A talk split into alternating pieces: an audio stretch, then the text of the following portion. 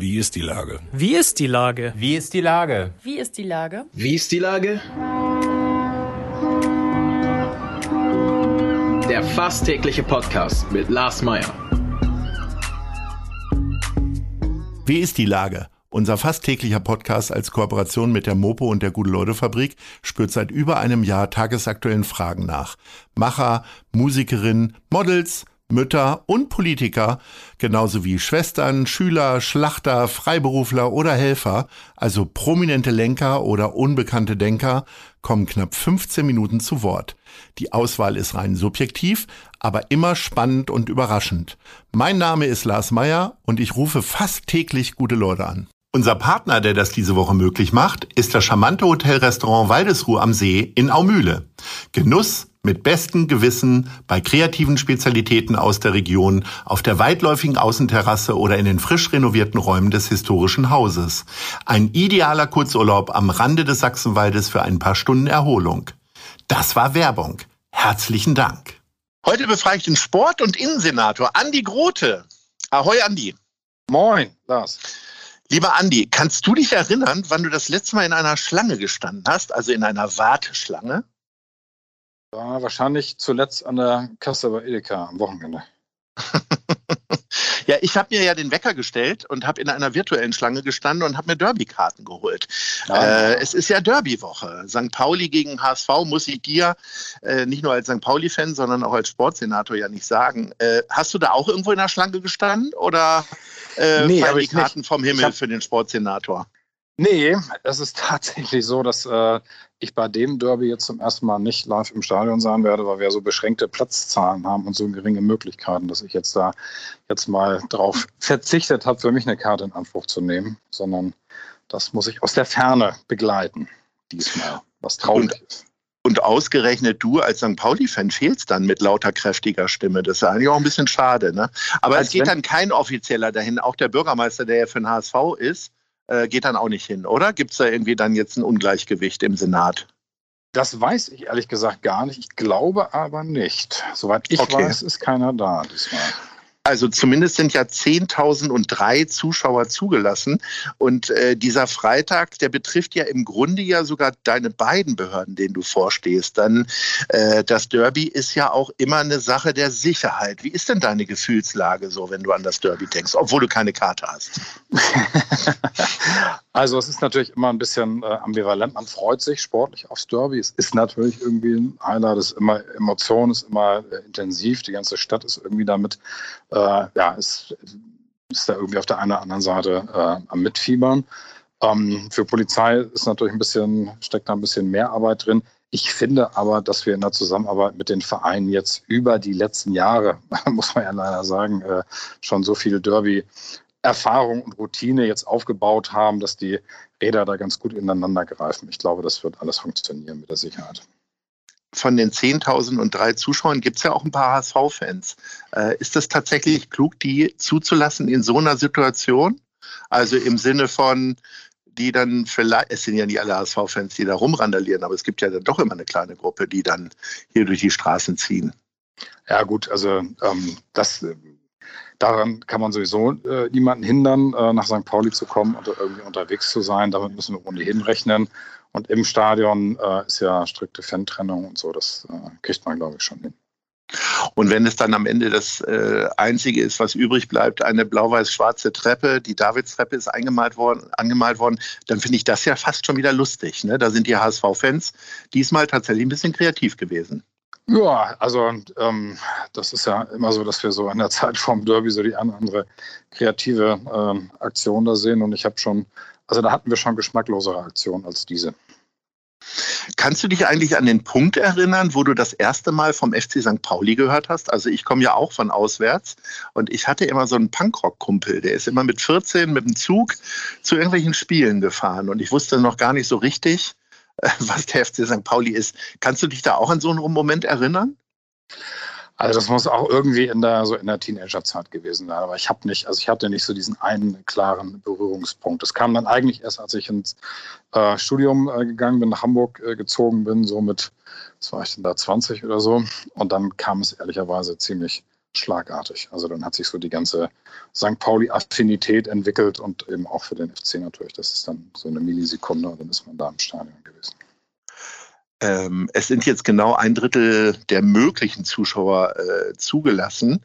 Äh, die, äh, viele Saisons fangen jetzt wieder an. Wie wird es denn damit weitergehen? Also was ist zum Beispiel mit dem Amateurfußball? Ich denke da so an Altona 93, mein Lieblingsverein in den etwas niedrigeren Spielklassen. Werden da Zuschauer zugelassen oder bleibt die Bratwurstbude ja, zu an der Adolf-Jäger-Kampfbahn? Nein, es sind ja überall Zuschauer zugelassen in bestimmten äh, Zahlen. Und ähm, in den, in den äh, großen Stadien, aber bei den richtig großen Veranstaltungen über 5000 haben wir ja bestimmte äh, Regeln getroffen, dass wir sagen, erstmal 30 Prozent, maximal 50 Prozent mit den entsprechenden Maßnahmen. Und ähm, das wollen wir natürlich auch beibehalten, ne? auch wenn wir jetzt wieder eine etwas schwierigere Zahlenentwicklung haben. Die Olympischen Spiele sind ja gerade vor einigen Tagen zu Ende gegangen. Ähm, für Deutschland war es eher so ein durchwachsenes Turnier, wenn man jetzt wirklich nur auf den Medaillenspiegel guckt. Ähm, und dann noch so nebenbei noch so ein, zwei Skandale, wenn ich da äh, ans Reiten denke und so weiter. Ähm, aber einer hat sich ja tatsächlich sehr hervorgetan, der nicht nur für sein Land die Goldmedaille geholt hat, sondern auch für die Stadt Hamburg. Äh, das war ja, ehrlich gesagt, hatte ich immer das Gefühl, Hamburg steht immer nur irgendwie bei Wikipedia bei Zverev, äh, bei dem Tennisspieler äh, ähm, äh, drin. Aber der hat ja jetzt richtig hanseatische Züge gezeigt. Ja, also das war schon die ziemliche Verbundenheit, die er hier ausgedrückt hat. Ne? Also Hast du ihm das ein bisschen eingeflüstert irgendwie? Nö, oder? Na, ich glaube schon, dass er so ein bisschen auch äh, bewusst das jetzt äh, auch, naja, ein Stück weit mehr betont. Aber es kommt irgendwie auch, wenn man so, ich habe fast den ganzen Tag dann mit ihm verbracht, irgendwie kommt schon auch ganz authentisch rüber. Also er hat ja auch dann im Rathaus gestanden und hat war so ganz irgendwie ganz gerührt und hat ja auch gesagt, also das ist die Stadt, die meiner, ähm, meiner Familie äh, ermöglicht hat, so zu leben. Ich bin hier aufgewachsen und, und das ist irgendwie, hier fühle ich mich verbunden und äh, das ist die Stadt, die das alles, äh, mir das alles auch gegeben hat, ein Stück weit. Das war so richtig so dankbar und dann äh, nachher auch noch beim ORC und überall, wo er war. Und das, ähm, und er hat erzählt, dass er halt auch letztes Jahr, ähm, als nicht so viel viele Turniere waren, ist er auch immer wieder auch mal länger in Hamburg gewesen. Also das, die, die Verbundenheit gibt es schon noch. Ähm, genau in diesen Tagen des Erfolgs oder wenn du mit diesen Sportlern da im Rathaus stehst, ähm, verlierst du dann auch noch mal ein bisschen Gedanken, was wäre, wenn die nächsten Olympischen Spiele dann doch nach Hamburg gekommen wären, 2024? Oder ist das für dich einfach komplett abgeschlossen? Wenn du ehrlich bist, nicht, ne? Also Ehrlicherweise für mich persönlich jetzt äh, schon. Wir haben uns einfach äh, jetzt anders orientiert und anders aufgestellt. Na klar, äh, kommt immer noch mal wieder so ein, so ein wehmütiger Gedanke auf, aber es ist jetzt wirklich kein, kein, echtes, kein echtes Thema mit der Leidenschaft, die du äh, für den FC St. Pauli einstehst, äh, habe ich mich gefragt, stehst du damit auch beim SPD-Wahlkampf gerade ein? Hast du da irgendwas mit zu tun oder macht man das als Senator eigentlich gar nicht? Ich weiß es gar nicht. Also nicht so viel, also manche denken, ich mache jetzt jeden Tag Wahlkampf, das ist nicht so. Bei der einen oder anderen äh, Veranstaltung ist man mal, aber ich kann auch nirgends, ich kann natürlich nicht als Senator auftreten. Ich muss eine gewisse mhm muss ja Neutralität wahren. Ich kann mhm. jetzt nicht einfach so mit, mit dem Namensschild hier äh, Senator ähm, da überall im Wahlkampf mitmischen. Das geht nicht. Ja, aber man ist ja, ich bin ja ständig in der Stadt unterwegs. Ich treffe viele Leute. Man spricht natürlich über Politik und spricht über Wahlkampf. Und das ist natürlich, ähm, also ich sag mal, auch eine gute SPD-Performance äh, in der Stadt äh, hilft ja manchmal. Womit ich ja geradezu immer Mitleid habe, ist ja mit den Leuten, die dann auf Wochenmärkten unter einem großen Sonnenschirm der SPD stehen oder natürlich auch von den anderen Parteien oder an irgendwelchen U-Bahn-Eingängen. Muss Wann hast nicht. du denn das letzte Mal unter so einem Schirm gestanden und Weiß ich nicht, verteilt? Irgendwie, irgendwie, schon ein bisschen her, ich habe das ja nun bestimmt 20 Jahre gemacht und äh, das ist ähm, ehrlicherweise, ich fand Wahlkampf immer super. Also es sind, also du hast einfach, du hast eine andere politische Interessiertheit bei den Leuten. Ganz viele kommen und sprechen nicht an, die sonst gar nicht so viel über Politik reden. Es ist eine Riesenchance, auch Menschen zu erreichen mit Gesprächen und, und irgendwie da auch ähm, ja, ein bisschen, bisschen äh, eine, eine, Nähe vielleicht auch wieder zu erzeugen. Und äh, das ist, eigentlich ist das so äh, für jemanden, der ein bisschen für Politik brennt, ist das so Hochsaison, weil es gibt eigentlich nichts Cooleres als Wahlkampf. Ähm, du beobachtest dann ja sicherlich auch die, äh, die Umfrageergebnisse. Wie viel gibt es denn da drauf? Und was sagst du denn jetzt zu diesem gefühlten Hoch von Olaf Scholz, was ja immer noch auf recht niedrigem Niveau ist, wenn man an die Zeiten in den 80ern zurückdenkt, zum Beispiel? Ja gut, die politische Landschaft hat sich natürlich äh, massiv verändert in den letzten Jahrzehnten und das hat die SPD gemerkt, aber trotzdem passiert ja jetzt gerade was. Das merkt man schon. Es läuft ja jetzt seit ein paar Wochen. Olaf Scholz hatte immer schon äh, persönlich äh, sehr, sehr hohe Zustimmungswerte. Das ist ja jetzt auch nicht plötzlich gekommen, sondern es war zwischendurch immer mal wieder so. Überhaupt schon seit Jahren ist er einer der beliebtesten äh, Politiker in Deutschland. Und im Moment, äh, glaube ich, auch je genauer die Leute hingucken und je ähm, mehr man die Personen, die da so zur Wahl stehen, auch miteinander vergleicht, und das tut man, glaube ich, je näher der Wahltermin rückt, desto klarer werden die Unterschiede auch erkennbar und dann spricht einfach auch vieles für ihn. Also wir haben all, es gibt viele, die so ein bisschen drauf gewartet haben, wann kommt jetzt was, wann merkt man das mal, wann, wann äh, kommt da irgendwie Bewegung in die Umfragen rein und äh, jetzt, äh, ja, jetzt ist es so. Wir sind sehr gespannt. Ähm, hier quasi vor der Haustür unserer äh, kleinen kuscheligen Agentur in der Schanze findet ja gerade auch noch der Dom statt. Ähm, wie, wie, ich bin nun eher zugegebenermaßen nur einmal im Jahr Dom-Fan, wenn das äh, berühmte Kameren-Derby von Mensch Hamburg stattfindet. Ähm, wie ist denn das gelaufen, das ganze Experiment mit äh, bestimmter Anzahl von zugelassenen Leuten? Und trägt sich das für die Dombetreiber? Ich meine, die werden ja immer klagen wahrscheinlich, aber ist das erträglich für die?